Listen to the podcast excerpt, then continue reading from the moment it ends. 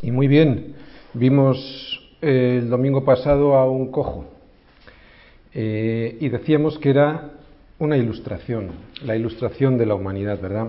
Decíamos, hablábamos de cuatro puntos, que nació cojo y todos nacemos pecadores. Vimos también que no podía andar y eso significa que ningún pecador puede andar de la manera que Dios quiere que ande, o sea, de la manera a la que Dios le agrada que andemos. Veíamos que estaba fuera del templo y eso significa que los pecadores están fuera del templo de Dios, o sea, fuera de la iglesia. Y también veíamos que mendigaba, y así son todos los seres humanos que nosotros conocemos que no están en Cristo, gente que son mendigos buscando satisfacción sin encontrarla. Decíamos también que del mundo como mucho conseguiremos limosnas, que nos dejarán como estábamos, o sea, tirados y postrados en el suelo, y que solo tendríamos que levantar la vista, ¿no? Y el, domingo pasado también observamos cómo la mayoría de los seres humanos miran para abajo. Y sin embargo los hijos de Dios les decimos, como les decían Pedro y Juan, míranos. ¿no? Mírame porque te quiero ayudar. Toma mi mano y cree que Jesucristo te puede levantar. Y decíamos que esta era la verdadera iglesia de Jesucristo, la que hace esto, ¿no? Que no solo podemos hacer esto como iglesia, sino que debemos levantar a la gente del suelo. Si la Iglesia hoy no es capaz de hacer esto, o sea, de decirle a cualquier hombre que está tirado en el suelo que se levante en el nombre de Jesucristo, es que esta Iglesia ya no es la Iglesia de Jesucristo y deberíamos de plantearnos cuál es nuestra misión. Porque somos instrumentos por los cuales una persona lisiada de nacimiento puede entrar al templo de Dios y vivir con gozo, como veíamos el domingo, domingo pasado, saltando y, lleno de alegría, ¿no? viviendo una nueva vida. Veíamos en el versículo 11 del domingo pasado, y teniendo asidos a Pedro y a Juan, el cojo que había sido sanado, todo el pueblo atónito concurrió a ellos al pórtico que se llama de Salomón. El Señor ya había estado en ese pórtico había estado allí enseñándole a los judíos. Vamos a ver otra vez el pórtico para que nos hagamos una idea de la maqueta que vimos. ¿eh? Ahí está el pórtico. Y en Juan 10, 23 al 24 lo vemos. Fíjate lo que dice en Juan 10 del 23 al 24. Y Jesús andaba en el templo por el pórtico de Salomón. Y, le rodearon los judíos y le dijeron, ¿hasta cuándo nos turbarás el alma? Si tú eres el Cristo, dínoslo abiertamente. ¿Por qué el Señor no se lo dijo abiertamente? Mira, pues sencillamente porque ellos tenían el entendimiento entenebrecido, no comprendían que Cristo no era alguien con aspiraciones militares que viniera a derrocar el yugo romano. Y eso es lo que ellos estaban esperando. O sea, no había una conversión. Hoy vamos a hablar de conversión. La incredulidad tiene un efecto devastador sobre la mente, porque te ciega, no ves la verdad. Y esto es lo que les pasaba a los judíos, que estaban ciegos. Jesús ya les había dicho que su reino no era de este mundo, pero ellos no querían cambiar de opinión sobre su idea militar del Mesías. Por eso no entendían las palabras del Señor y por eso no las soportaban. Y esto es muy importante para nosotros, porque hoy vamos a hablar de conversión. Cuando no le creemos a Dios, no entendemos ni lo que pasa, ni lo que nos pasa. Por eso muchos cristianos están desorientados. Creen en Dios, pero no le creen a Dios. Exactamente igual que aquellos judíos que estamos viendo ahora en Juan 10. Si Jesús les hubiese dicho abiertamente que Él era el Mesías, sin que antes se arrepintieran, cambio de mente, pues lo único que hubiera ocurrido es que lo hubieran visto todos como un rey político y que estaba en rebelión contra Roma. Por eso no lo decía abiertamente. Pero ahora ya tienen la oportunidad. Volvemos a Hechos 3. Ahora tienen la oportunidad. Es otra oportunidad. Están en el mismo lugar, en el pórtico de Salomón. Ahora Pedro les explica que la sanidad que ellos han visto, la del cojo de nacimiento, no es el fin al que deben de atender, porque claro, ellos se centraban en esa sanidad, sino el medio para llevarles hacia donde apunta esa señal, que es Jesucristo como Mesías. Pedro les va a explicar todo lo que un ser humano debe de saber. Por eso debemos de estar muy atentos, porque esto es lo que debiéramos explicar a todo el mundo, como iglesia. lo que todo el mundo debe de saber. Hechos 3, versículos del 12 al 26, no solo sentir, saber. El primer paso que debemos de dar para poder explicar esto a todo el mundo es lo que vimos el domingo pasado, el versículo número 11, ya lo vimos, salir del templo. Dice el versículo 11, y teniendo asidos a Pedro y a Juan el cojo que había sido sanado, todo el pueblo atónito concurrió a ellos al pórtico que se llama de Salomón. Pedro y Juan, y el que había sido sanado, salen del templo, decíamos el domingo pasado, o sea, no se quedan en la iglesia, porque en la iglesia no pueden entrar los paralíticos, están imposibilitados para tener comunión con Dios. Es fuera de la iglesia donde casi siempre podemos y debemos de dar testimonio de aquel que es el autor del milagro. Pero, ¿qué es lo que debemos de explicar? ¿Qué es lo que todos deben de saber? Siete cosas. Vamos a ver todos los versículos para tener una idea general y luego vamos a ir versículo a versículo como siempre. Hechos 3, versículos del 12 al 26. Dice así. Viendo esto, Pedro respondió al pueblo, varones israelitas, ¿por qué os maravilláis de esto? ¿O por qué ponéis los ojos en nosotros como si por nuestro poder o piedad hubiésemos hecho andar a éste? El Dios de Abraham, de Isaac y de Jacob, el Dios de nuestros padres, ha glorificado a su Hijo Jesús, a quien vosotros entregasteis y negasteis delante de Pilato, cuando éste había resuelto ponerle en libertad. Mas vosotros negasteis al santo y al justo y pedisteis que se os diese un homicida y matasteis al autor de la vida, a quien Dios ha resucitado de los muertos, de lo cual nosotros somos testigos. Y por la fe en su nombre, a este que vosotros veis y conocéis, le ha confirmado su nombre, y la fe que es por él ha dado a éste esta completa sanidad en presencia de todos vosotros. Mas ahora, hermanos, sé que por ignorancia lo habéis hecho como también vuestros gobernantes, pero Dios ha cumplido así lo que había antes anunciado por boca de todos sus profetas, que, su Cristo había de padecer. Así que arrepentíos y convertíos para que sean borrados vuestros pecados, para que vengan de la presencia del Señor tiempos de refrigerio, y Él envíe a Jesucristo que os fue anunciado antes, a quien de cierto es necesario que el cielo reciba hasta los tiempos de la restauración de todas las cosas, de que os habló Dios por boca de sus santos profetas, que han sido desde tiempo antiguo. Porque Moisés dijo a los padres, el Señor vuestro Dios os levantará profeta de entre vuestros hermanos, como a mí. A él oiréis en todas las cosas que os hable. Y toda alma que no oiga a aquel profeta será desarraigada del pueblo. Y todos los profetas, desde Samuel en adelante, cuantos han hablado, también han anunciado estos días. Vosotros sois los hijos de los profetas y del pacto que Dios hizo con nuestros padres, diciendo a Abraham, en tu simiente serán benditas todas las familias de la tierra. A vosotros primeramente, Dios habiendo levantado a su Hijo, lo envió para que os bendijese, a fin de que cada uno se convierta de su maldad.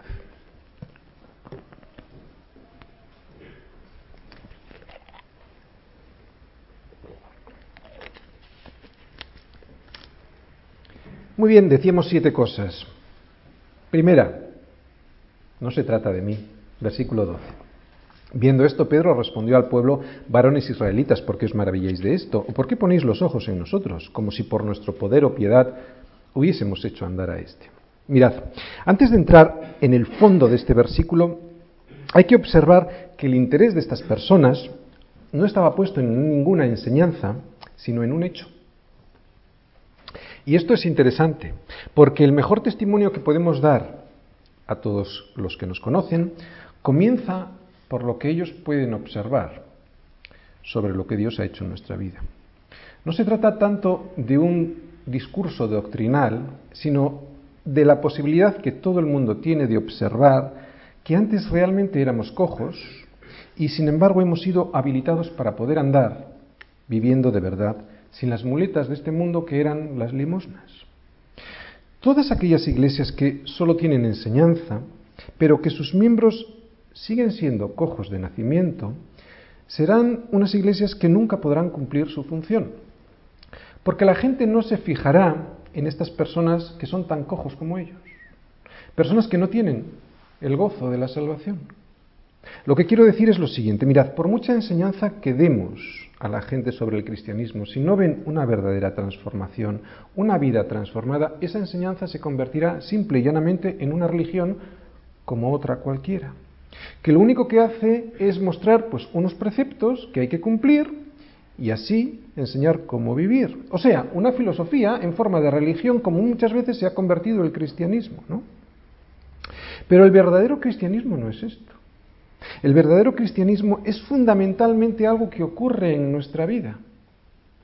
En este caso era una sanidad que le hizo vivir realmente con gozo. ¿no? Y es luego cuando intentamos explicar eso que ha sucedido en nuestras vidas. La enseñanza explica lo que sucede, pero si no sucede nada, la enseñanza, o sea, la doctrina cristiana, lo que oye la gente en las iglesias, no será nada más que otra filosofía de este mundo. El cristianismo es algo que nos sucede, que nos confronta, o sea, Cristo viviendo en nosotros. Ahora bien, una vez dicho esto, vamos a entrar en el versículo, hay que llevar a la gente al autor del milagro. ¿no? Pedro no aprovecha la ocasión para hacer un culto de milagros. Vengan, vengan, hay alguien que necesita ser sanado, yo le voy a, le voy a sanar. No le vemos haciendo esto. Pedro no es el importante, o sea, como hemos titulado, no se trata de mí. Y es por eso que no se debe de predicar sobre los milagros, se debe de predicar sobre el autor de los milagros. Pedro aprovechó el hecho milagroso, o sea, una vida transformada, para llevar a la gente a Jesús, no para promocionarse él mismo como un sanador. Por lo tanto, el cristianismo es algo que nos sucede y luego presentamos al autor, que es el autor de lo que nos sucede, o sea, Cristo. Para que por la fe en Él, no en el milagro, puedan levantarse. ¿Os dais cuenta? Cuando se predica de milagros, la gente sigue con su vista puesta en la señal, que no es lo importante. No vemos aquí a Pedro predicando de milagros. Rápidamente utiliza esa transformación para llevar a la gente a Jesús, que es el autor del milagro. Tanta confusión hay en las iglesias con respecto a esto, ¿verdad? Pedro les dice, varones israelitas, ¿por qué os maravilláis de esto? ¿No lo habíais visto ya con Jesús? No es la primera vez que ha ocurrido, Jesús lo hizo muchas veces, ¿verdad? Y les vuelvo a preguntar, ¿o por qué ponéis los ojos en nosotros como si por nuestro poder o piedad, piedad hubiésemos hecho andar a este?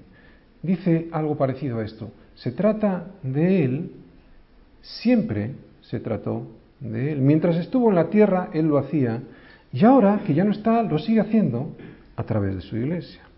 Esta transformación, dice Pedro, no la produzco yo.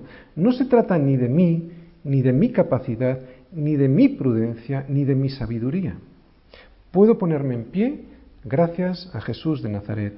O sea, no se trata de mí, se trata de Dios. Y es la segunda cosa que todo el mundo debe de saber.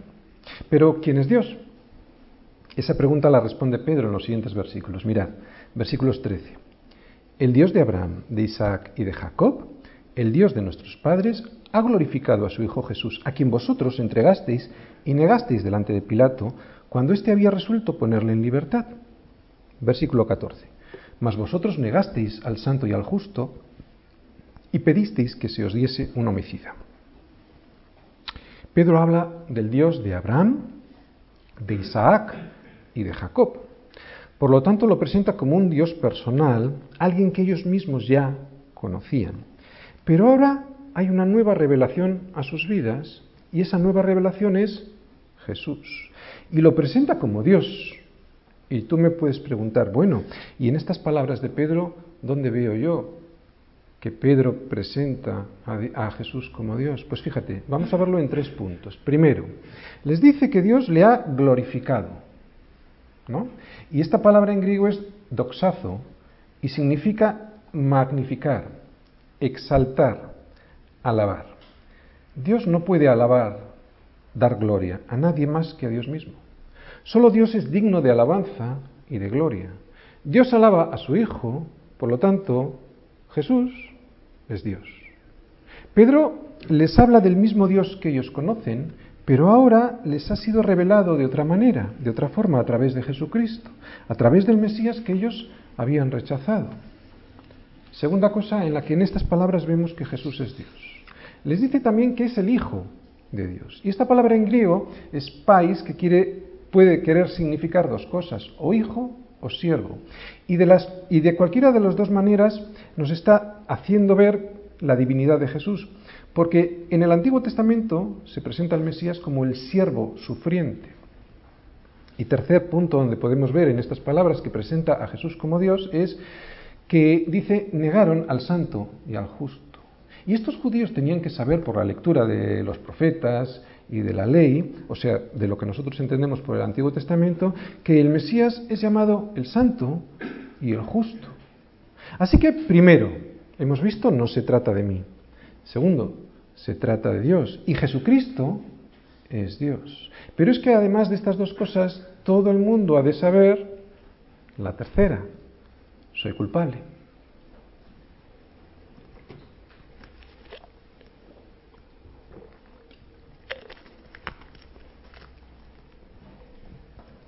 Versículo 15. Y matasteis al, al, autor de la vida, a quien Dios ha resucitado de los muertos, de lo cual nosotros somos testigos. Mirad, Pedro le recuerda que ellos habían pedido la muerte de Jesús, la muerte del Mesías. Por lo tanto, que son culpables del asesinato, de este asesinato. Y todo ello a pesar de que Poncio Pilato había resuelto liberar a Jesús. Incluso su esposa, la esposa de Pilato, le había dicho que no tuviese nada que ver con este justo, por un sueño que había tenido. Bien, me puede decir la gente, yo lo entiendo. Ellos hicieron esto, pero yo no. Yo no pedí que se entregara a Jesús, ni, ni solicité que se soltase a un, a un homicida. Seguro que recordáis que Pilato ofreció a los judíos soltar o a Jesús o a Barrabás. Y todos recordamos que los judíos prefirieron que se soltase al asesino, a Barrabás. Yo no lo hice. Pues sí, sí lo hice. Tú y yo lo hicimos. Y te lo voy a explicar de otra manera. Vamos a Romanos 8, perdón, a Romanos 3, versículos del 10 al 18. Vamos a leer lo que nos dice Pablo ahí. Romanos 3. Son versículos muy conocidos. Bueno, en el, en el 9 ya dice que todos están bajo pecado, ¿no? Todos los seres humanos. Versículo 10, como está escrito, no hay justo ni aun uno no hay quien entienda, no hay quien busque a Dios. Todos se desviaron a una, se hicieron inútiles. No hay quien haga lo bueno, no hay ni siquiera uno. Sepulcro abierto es su garganta, con su lengua engañan, veneno de áspides hay debajo de sus labios, su boca está llena de maldición y de amargura, sus pies se apresuran para derramar sangre, quebranto y desventura hay en, en sus caminos, y no conocieron camino de paz, y no hay temor de Dios delante de sus ojos. La Biblia dice que no hay justo ni a un uno. Así que fíjate, cuando elegimos entre mi voluntad y la voluntad de Dios, es elegir entre un homicida y el santo y justo. ¿Y cuántas veces tú y yo no hemos decidido seguir, seguir nuestra propia voluntad en vez de la de Dios?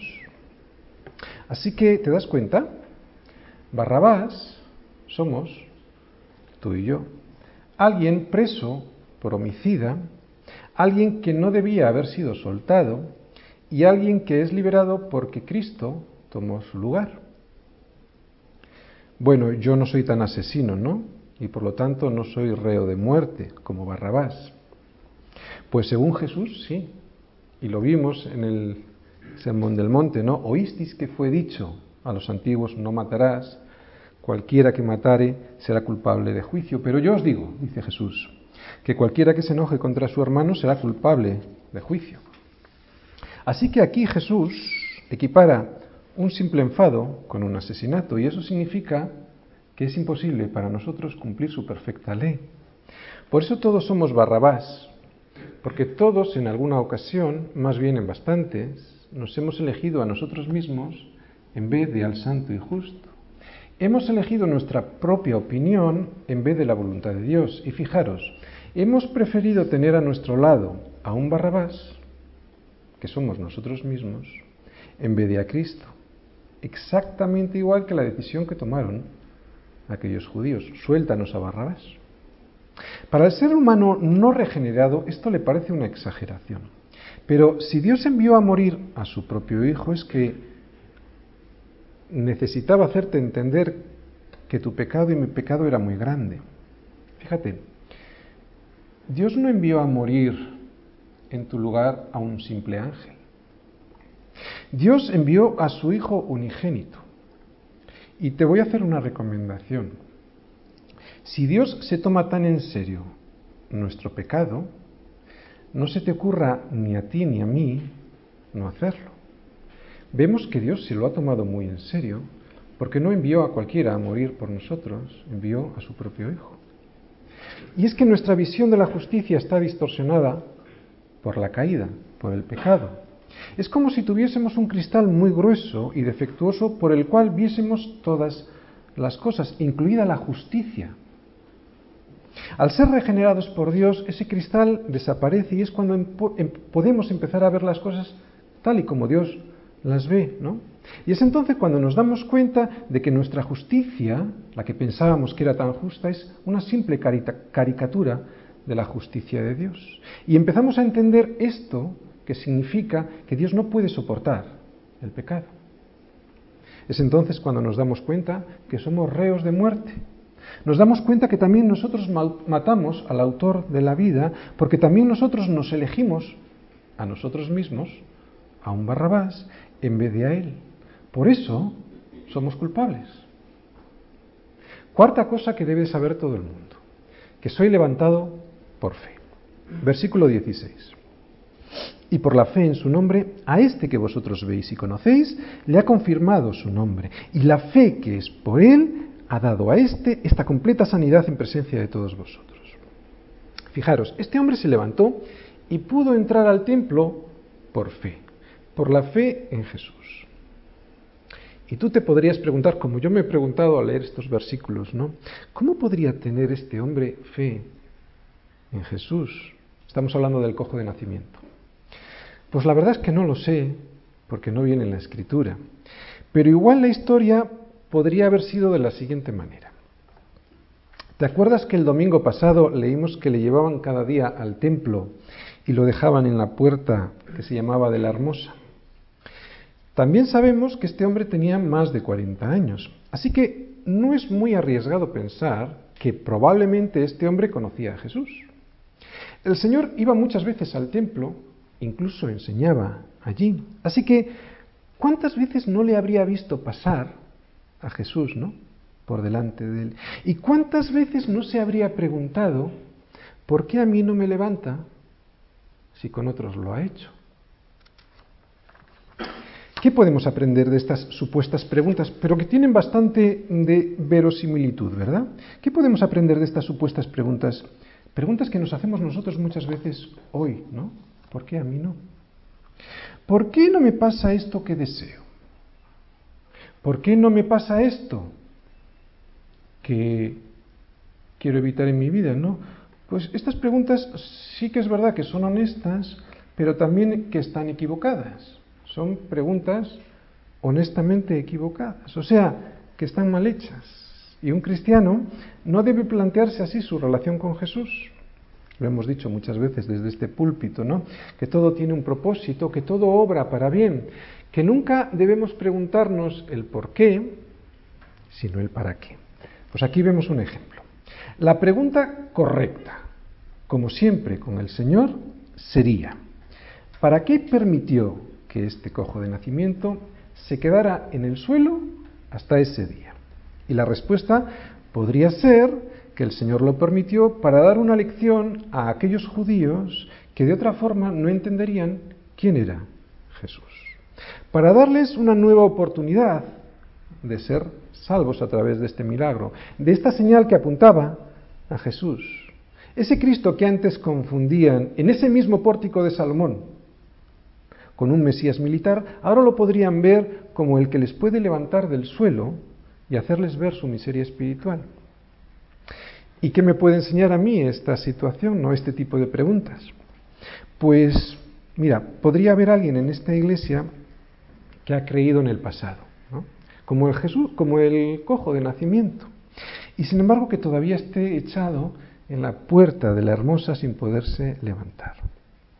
¿Hay alguien aquí que se haga estas preguntas? Muy probablemente sí, ¿verdad? Eh, estas preguntas, que probablemente se haya este, hecho este cojo, ¿vale? Yo he creído, pero nunca me ha levantado, ¿no? Sigo aquí, sigo tirado. ¿Por qué? Bueno, pues porque, como hemos dicho antes, la pregunta está mal hecha. Cambia la pregunta y reflexiona sobre el para qué. Y seguramente el Señor te empezará a dar respuestas. El Señor siempre responde cuando dejamos de ser nosotros el centro y el por qué indica que nos estamos poniendo nosotros en el centro. Cuando volvemos la vista a Él para entender el propósito, para entender el para qué, es cuando nosotros dejamos de ser el centro y siempre nos contesta. Preguntarnos el para qué significa que nosotros ya no somos más los reyes de nuestra vida y dejamos que Él nos dirija incluso a través de las pruebas, como vemos en este cojo. Y seguro que si hacemos eso, vemos grandes, veremos grandes cosas en nuestras vidas. El Señor tiene reservado algo muy grande para la vida de cada uno de sus hijos y normalmente es a través de la prueba. Yo no creo que haya aquí alguien que tenga una prueba mayor que llevar 40 años sin levantarse del suelo, del suelo. Y sin embargo, esta prueba, que era muy grande, este cojo le fue de gran bendición. Fijaros, no solo le levantó y le hizo entrar en la comunión, sino que ha sido de gran bendición durante siglos a multitud de creyentes a través de este capítulo de Hechos. Tenía mucho sentido esa prueba tan grande, ser de bendición a tantos durante tanto tiempo. Sin duda mereció la pena haber recibido la salvación eterna como un regalo. Pero es que además este hombre recibió un capítulo en Hechos para que tú y yo podamos saber que todo tiene un propósito bueno a pesar de las apariencias malas. Este cojo muy probablemente estuvo esperando la sanidad de Jesús con ansia y muy probablemente cada día se desesperanzaba más porque no veía lo que con otros estaba ocurriendo, que él no tenía misericordia con él, porque nunca le llegaba, hasta que perdió toda esperanza cuando Jesús se murió, porque ¿quién no se enteraba? ¿Quién no se enteró en aquel momento que Jesús había sido crucificado, verdad? Todo el mundo conocía los milagros de Jesús, los, milagros que Jesús hacía, así que muy probablemente este cojo de nacimiento tenía que saberlo, con más razón, porque anhelaría recibir él un milagro así. Así que cuando se enteró de la muerte del Señor, seguramente perdió toda esperanza. ¿Cómo está todo el mundo hoy? La perdió hasta que aparecieron sus discípulos. Nosotros somos esos discípulos, hoy. Somos la esperanza de este mundo postrado y sin solución fuera de Cristo. Es la iglesia la esperanza para este mundo para este mundo que no puede ser levantado sin la fe en Jesucristo. Así que todo tiene un propósito y normalmente es a través de la prueba. Otra cosa que debemos saber, la quinta, la ignorancia no me exime.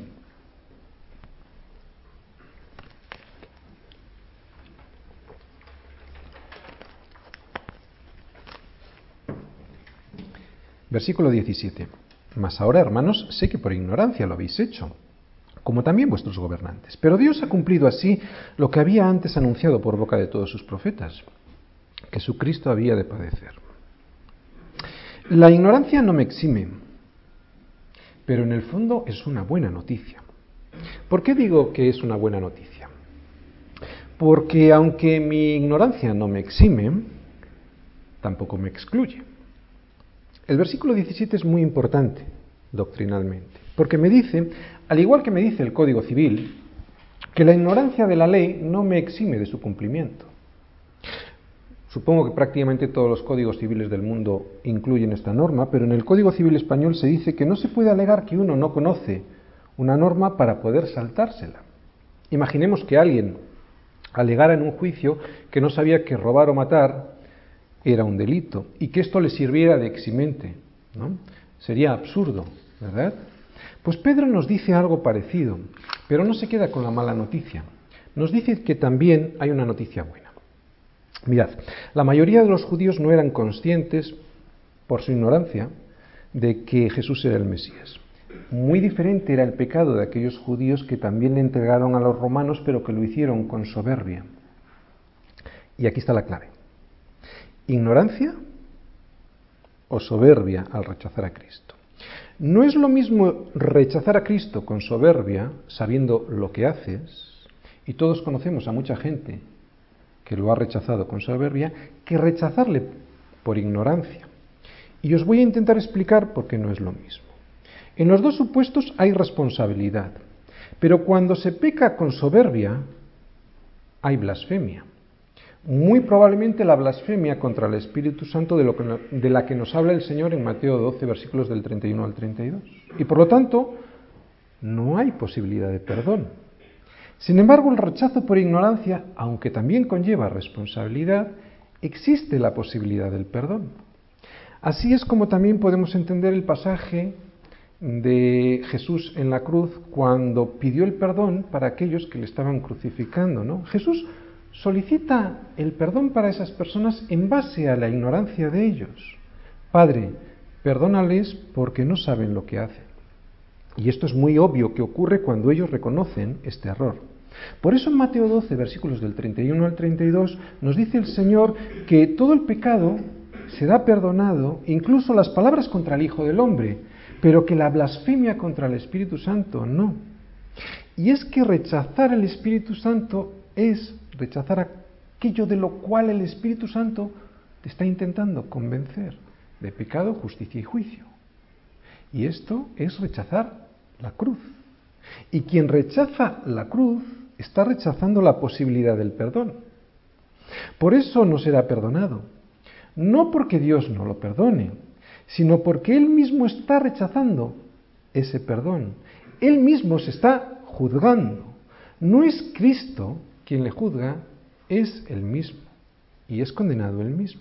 En Juan 3:17 nos dice, no envió Dios a su Hijo al mundo para condenar al mundo. Por lo tanto, la condena no la hace el Hijo, la hacemos nosotros, cada uno de nosotros, al rechazar la oferta. Pero la buena noticia es que si es por ignorancia, puede haber, y esta es la sexta cosa que todo el mundo debe de saber, arrepentimiento y conversión. Versículo 19. Así que arrepentíos y convertíos para que sean borrados vuestros pecados, para que vengan de la presencia del Señor tiempos de refrigerio. El arrepentimiento solo puede llegar cuando el Espíritu Santo te convence de pecado, justicia y juicio. Puede haber pecado contra el Padre, puede haber pecado contra el Hijo, pero como no hay pecado contra el Espíritu Santo, es por eso que puede haber el arrepentimiento y por lo tanto la conversión. Arrepentimiento, metanoia en griego, ¿verdad? Que significaba cambio de mente. Estos judíos pensaban, por ignorancia, que Jesús era un simple maestro, alguien bueno, pero nada más. No le veían como al Mesías verdadero. Pero ahora cambian de parecer, cambian de mente, se arrepienten de lo que le han hecho al Mesías. Y este arrepentimiento provoca conversión. Son dos términos diferentes. Conversión, ¿qué es? Cambio de dirección, cambio de conducta. Antes caminabas de espaldas hacia Dios y ahora das un giro de 180 grados y caminas hacia Él. El arrepentimiento es algo que ocurre en tu mente. La conversión es algo que ocurre en tu vida. Solo sabemos si ha habido un verdadero arrepentimiento, o sea, un cambio de mente, cuando ha habido una conversión, o sea, un cambio en tu conducta. El arrepentimiento es algo que se sabe en la mente, no algo que se siente en el corazón. Por eso no le hago caso a lo que siento, le hago caso a lo que sé. Y eso me lleva a la verdadera conversión. Todos sabemos lo engañoso que es el corazón, más que todas las cosas, ¿quién lo conocerá? Por eso no se trata de sentir con el corazón, sino de saber con la mente todo aquello que Dios me dice en su palabra. Vamos a poner un ejemplo. Sé que no debo unirme en yugo desigual, lo sé porque me lo dice la palabra. Pero siento que la relación con esa chica o la relación con ese socio comercial en un negocio va a ser diferente. Siento que es de Dios, aunque ella o él no sean cristianos. Pues en este caso concreto, en esta situación, no ha habido arrepentimiento, no ha habido cambio de mente, porque tu decisión está tomada con tu corazón, siento que, ¿no? Con los sentimientos. El verdadero arrepentimiento provoca conversión, o sea, un cambio de actitud. Yo sé, no siento, sé que a Dios no le gusta eso. Y no le gusta porque sabe que me va a hacer daño y por eso Él me previene en su palabra. Arrepentimiento y conversión. Mente y conducta en un mismo sentir, en un mismo caminar, si no es una esquizofrenia. Porque si mi caminar es diferente a, mi, a, lo que yo sé, estoy viviendo en una esquizofrenia, ¿no? El arrepentimiento provoca una conversión que provoca unos efectos. Y esto es lo séptimo que todo el mundo debe saber, los efectos. Son cinco. Borrado de pecados, refrigerio, compañía, restauración de todas las cosas y una bendición especial. Todo el mundo ha de saber de estos efectos que provoca el arrepentimiento y la conversión del versículo 11. El primero, borrado de pecados. Este es el primer efecto. Fijaros, no dice que lo tapa, que los tapa. Dice, tampoco dice que los cubre, ¿no? Dice que los borra. Esta palabra en griego significa anular, lo que significa que no están, que no están como si nunca hubiesen estado. Eso es lo que significa borrar los pecados. No se trata de un tachón, ¿de acuerdo? Porque en el libro, en la carta de Judas, nos dice que seremos presentados sin tachón, sin mancha, ¿eh? Delante de su, delante de su gloria con gran alegría. Con gran alegría. Mi Señor nunca me verá como fui, sino como Él es, sin mancha. Y eso provoca una gran alegría, porque ya no hay vergüenza. La vergüenza fue quitada al quitar mi mancha. No hay tachón, no hay nada se lavó, se borró, nunca estuvo. ¿Cómo no va a haber alegría? Segundo, refrigerio. Este refrigerio es para todos aquellos que se arrepienten y se convierten, ya que eso provoca perdón de pecados que hace que experimentes un alivio parecido al que se siente cuando estás en una habitación cerrada llena de mm, vamos, que no puedes respirar con un ambiente muy sofocante y de repente se abren las ventanas y entra el aire como un viento recio, Hechos 2.2, por ejemplo. Esto es lo que hace el Espíritu Santo en la vida del creyente, entrar como un viento recio que te refresca. Este viento recio de Hechos 2.2, fijaros, no se produjo dentro de la habitación en la que estaban, sino que venía de fuera viene del cielo. Algo parecido a este refrigerio habrá sentido este hombre que llevaba más de 40 años incapaz de moverse y de repente ahora camina y salta y alaba a Dios. Así es la, la salvación en los creyentes, una brisa en medio de una vida cargada de angustia. Y el Señor lo sabe. Venid a mí todos los que estáis trabajados y cargados, y yo os haré descansar. Él sabe que nuestra mayor necesidad es la del descanso. Por eso nos da un refrigerio. Tercer efecto. Jesucristo en tu corazón. Versículo 20. Y Él envíe a Jesucristo que os fue anunciado antes. ¿Qué significa que Dios envía a Jesucristo? Pues que ya no hay soledad. Este es el tercero de los efectos que provoca el arrepentimiento y la conversión. Ya no caminas solo. Yo, dice Jesús, estoy con vosotros todos los días hasta el fin del mundo. O sea, hasta la restauración de todas las cosas que dentro de un momento vamos a ver. Muchos cristianos se pierden esta bendición. Solo están con Jesús en las reuniones del domingo y en el resto de la semana están solos. Pero el Señor lo que ha prometido, y lo acabamos de leer, no es que estará con nosotros todos los domingos y que los lunes, martes, miércoles, jueves y sábados estaremos solos. No.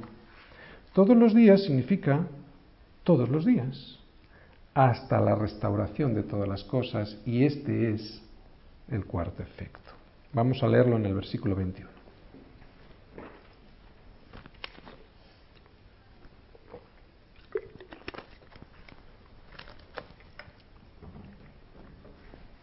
Dice, a quien de cierto es necesario que el cielo reciba hasta los tiempos de la restauración de todas las cosas, de que habló Dios por boca de sus santos profetas, que han sido desde tiempo antiguo. Mirad, los que no creen que Cristo vino por primera vez, evidentemente no creerán que va a venir por segunda vez. La restauración de todas las cosas va a ser un tiempo en el que Cristo volverá a poner todas las cosas en su lugar.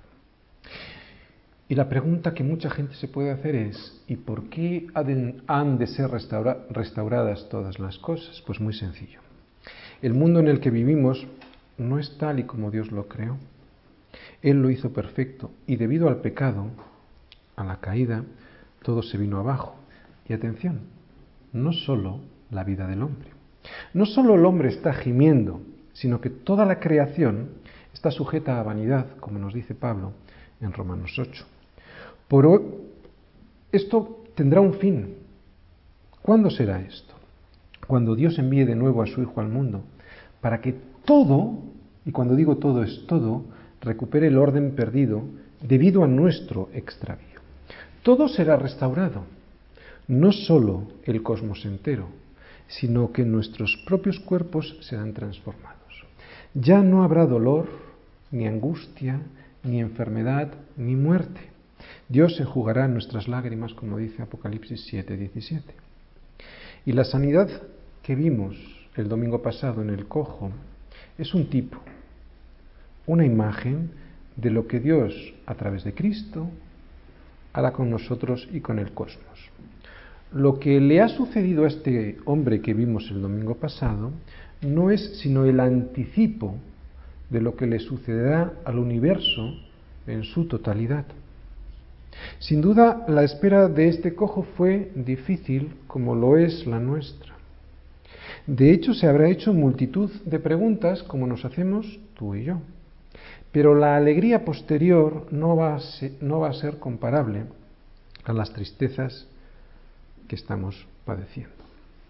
Ahora vienen unos versículos que vamos a leer y vamos a intentar entender por qué. 22. Porque Moisés dijo a los padres, el Señor vuestro Dios os levantará profeta de entre vuestros hermanos, como a mí. A él oiréis en todas las cosas que os hable. Y toda alma que no oiga a aquel profeta será desarraigada del pueblo. Y todos los profetas desde Samuel en adelante, cuantos han hablado, también han anunciado estos días. ¿Qué nos recuerdan estos versículos? Pues que siempre se trató de Cristo y que aquel que no oiga y no haga caso a Cristo será desarraigado.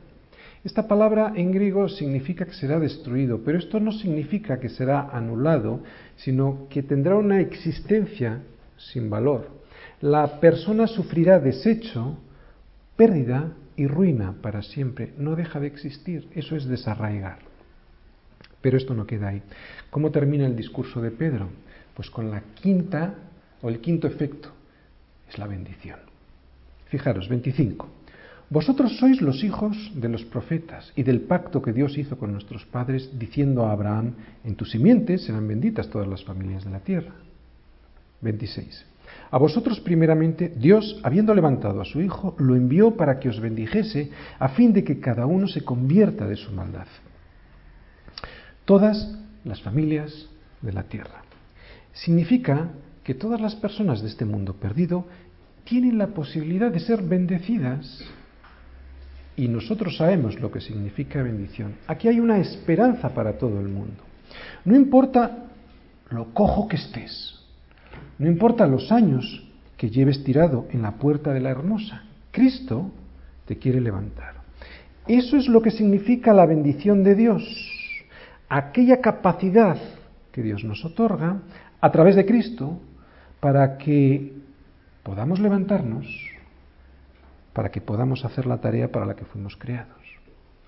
No hay mayor bendición que que Dios te convierta de tu maldad para que puedas levantarte de tu cojera y para que puedas entrar en su presencia y así poder entrar en el templo a través de la puerta. Y ya no es la puerta de la hermosa, es a través de una puerta todavía mucho más hermosa que es Cristo. Y así puedas tener comunión con el Padre. Este discurso Pedro lo comenzó con la sanidad del cojo de nacimiento. Y esa sanidad comenzó con una frase. No tengo plata ni oro, pero lo que tengo te doy. En el nombre de Jesucristo de Nazaret, levántate y anda. Casi nadie en esta iglesia tiene plata u oro, pero sí que debemos tener a Jesucristo en nuestro corazón. Jesús es su palabra viviendo en nosotros. Así que si no tenemos su palabra viviendo en nosotros, nos resultará imposible decirle a nadie, en el nombre de Jesucristo de Nazaret, levántate y anda. Y en esta iglesia no queremos seguir mendigando las migajas de este mundo. Migajas que nunca satisfarán a los hijos de Dios, porque fuimos creados para algo mucho mejor que mendigar las migajas de este mundo. Fuimos creados para entrar en su presencia. Vamos a ver.